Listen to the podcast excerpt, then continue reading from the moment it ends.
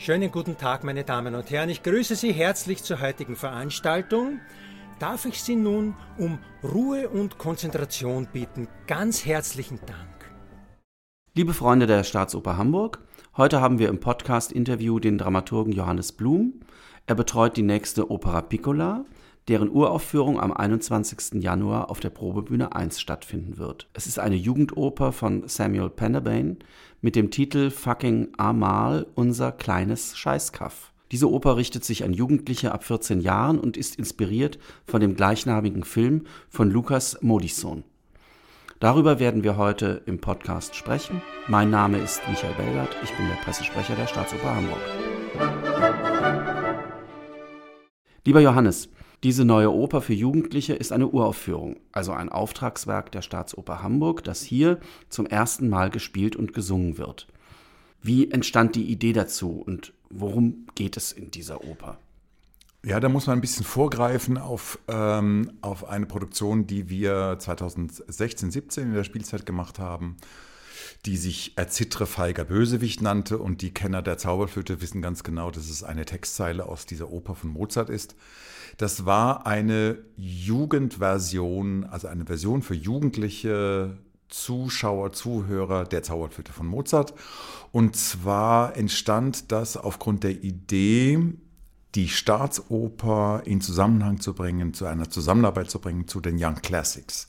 Die Young Classics und das Mendelssohn Jugendorchester sind ein Projekt innerhalb der Otto Stiftung. Ähm, die Otto Stiftung finanziert auch sehr großzügig, äh, hat diese Produktion und auch die jetzige Produktion, Fucking Ormel, äh, finanziert. Ähm, das, das, die Young Classics sind ein Chorprojekt. Und zwar besteht es schon seit längerer Zeit und diese, diese Chorprojekt, dieses Chorprojekt arbeitet mit jungen Sängern, mit jugendlichen Sängern.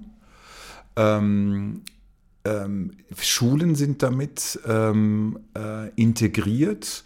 Es geht darum, das Singen als Chorsingen auch in den Schulen bei Jugendlichen äh, bekannt zu machen und attraktiv zu machen. Und die Young Classics haben mehrere Chorprojekte, also mehrere Chöre. Und bei uns hier singt das Solistenensemble der Young Classics. Also sagen wir mal so die, die richtig guten. Die sind alle gut, aber die sind die richtig guten. Und äh, Erzittere Feige Bösewicht ähm, äh, hat Johannes Harnight eine Fassung gemacht. Ich habe äh, andere Texte dazu geschrieben, neue Texte.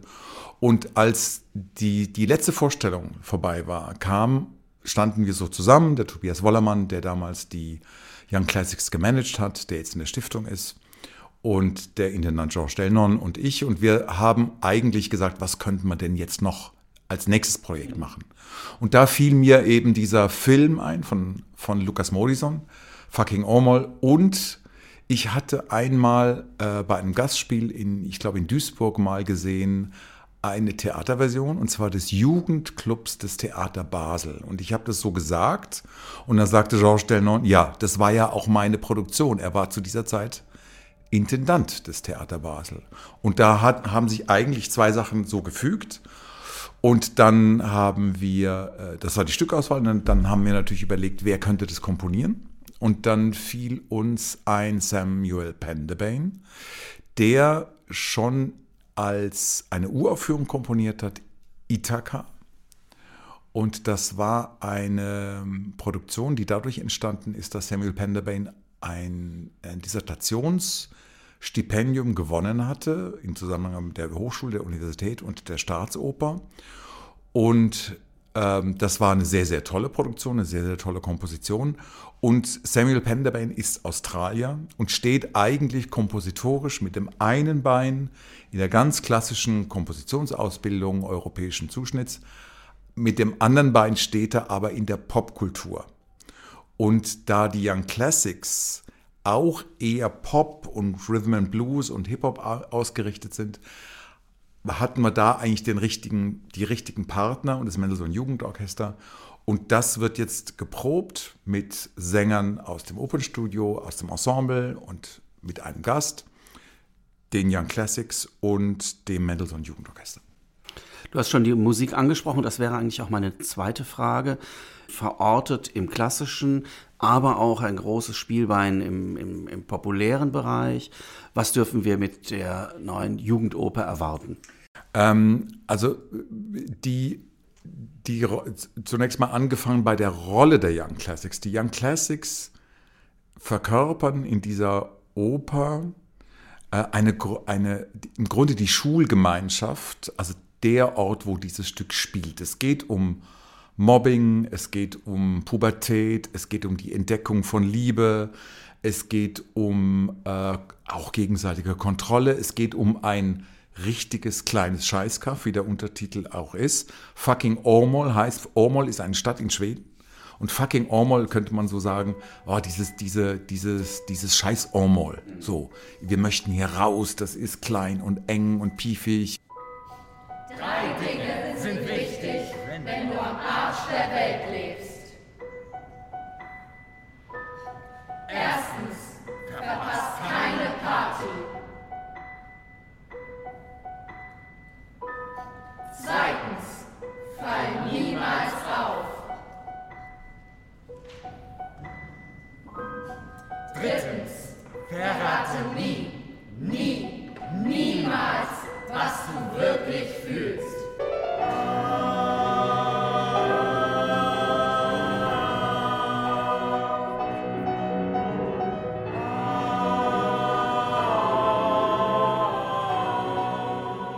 Und die Kämpfe der Jugendlichen darum, äh, rauszukommen, sich zu beweisen, äh, um Gottes Willen vielleicht nicht aufzufallen, sich amüsieren zu wollen, gipfelt in dem Problem, dass sich eine, ein junges Mädchen, eine Außenseiterin, äh, und eine, ein anderes junges Mädchen, die äh, sehr expressiv ist, die auch äh, schulbekannt ist für ihre Exaltiertheiten und so, auch mit Jungs dauernd unterwegs sein. Und die beiden verlieben sich einander. Und die Probleme, die es gibt, bis die beiden tatsächlich vor allen anderen zu ihrer Liebe stehen.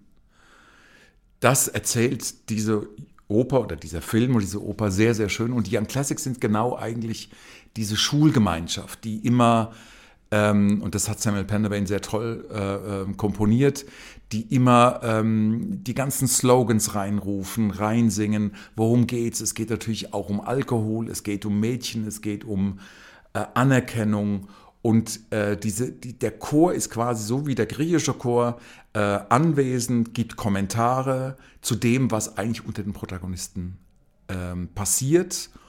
Und äh, insofern, die Musik ist so, dass man immer, äh, es ist eine sehr, sehr ausgefuchste und durchaus auch im Orchester und im Chor durchaus komplizierte Musik, aber sie hat oft Anklänge, äh, hat oft Ohrwurm-Charakter, also Anklänge an, äh, an Pop-Refrains, an Pop-Chöre und ähm, man ist sofort zugewandt, ohne unterfordert zu sein. Und das ist eigentlich das, was Samuel Penderbain auch wollte.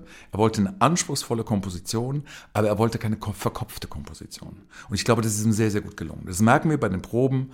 Die Sänger sind total gut dabei, der Chor ist gut dabei. Das Orchester kämpft, klar, es ist nicht einfach. Der Samuel Penderbain wollte, hat, hat da schon Anforderungen reingeschrieben. Aber das ist auf einem sehr schönen, ausgeglichenen, ausbalancierten äh, Weg gerade.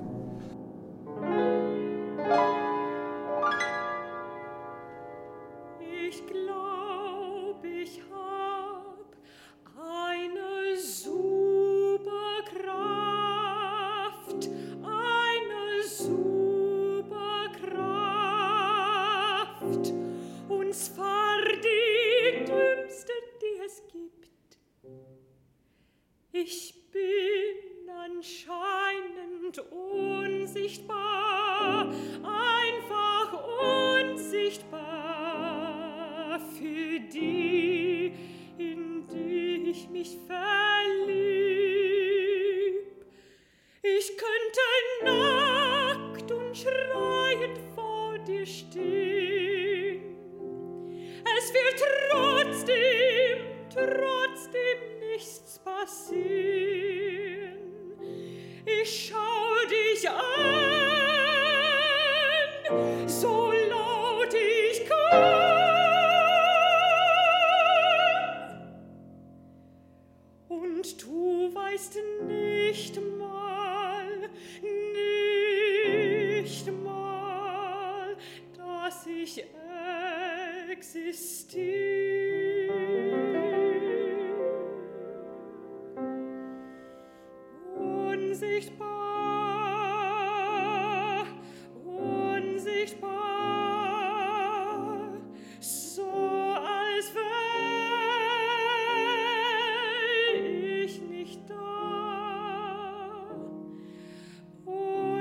Unsichtbar,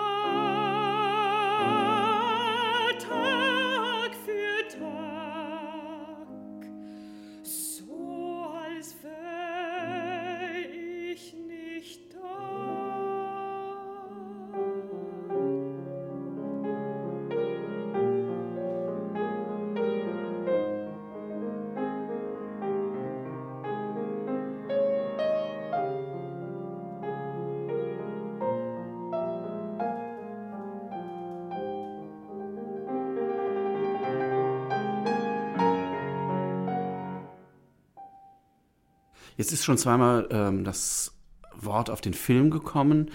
Dieser Film von äh, Lukas Modison. Ist es zwingend notwendig, den Film vorher gesehen zu haben oder versteht man das Werk auch ohne Kenntnis dieses anderen äh, Werkes? Nein, das, nein, das muss man nicht. Man muss ja auch äh, äh, nicht Elektra gelesen haben, um äh, die Oper von Richard Strauss zu verstehen. Es ist vielleicht ganz witzig, wenn man nach dem Opernbesuch die Gelegenheit hätte, und auf YouTube gibt es diesen Film in mehreren Versionen, vielleicht sich den Film danach nochmal anzugucken, um rauszukriegen, weil der Film ist 98 entstanden. Das klingt jetzt erstmal relativ nah, ist aber, wenn man den Film sieht, dann doch weit weg. Und das war aber in der Arbeit auch von, von Samuel Penderbane und uns, die wir, das, äh, die wir das Libretto geschrieben haben, auch immer ein Problem. Versteht man das heute noch oder müssen wir jetzt mit ganz heutigen Dingen umgehen oder dürften wir bei 98 bleiben?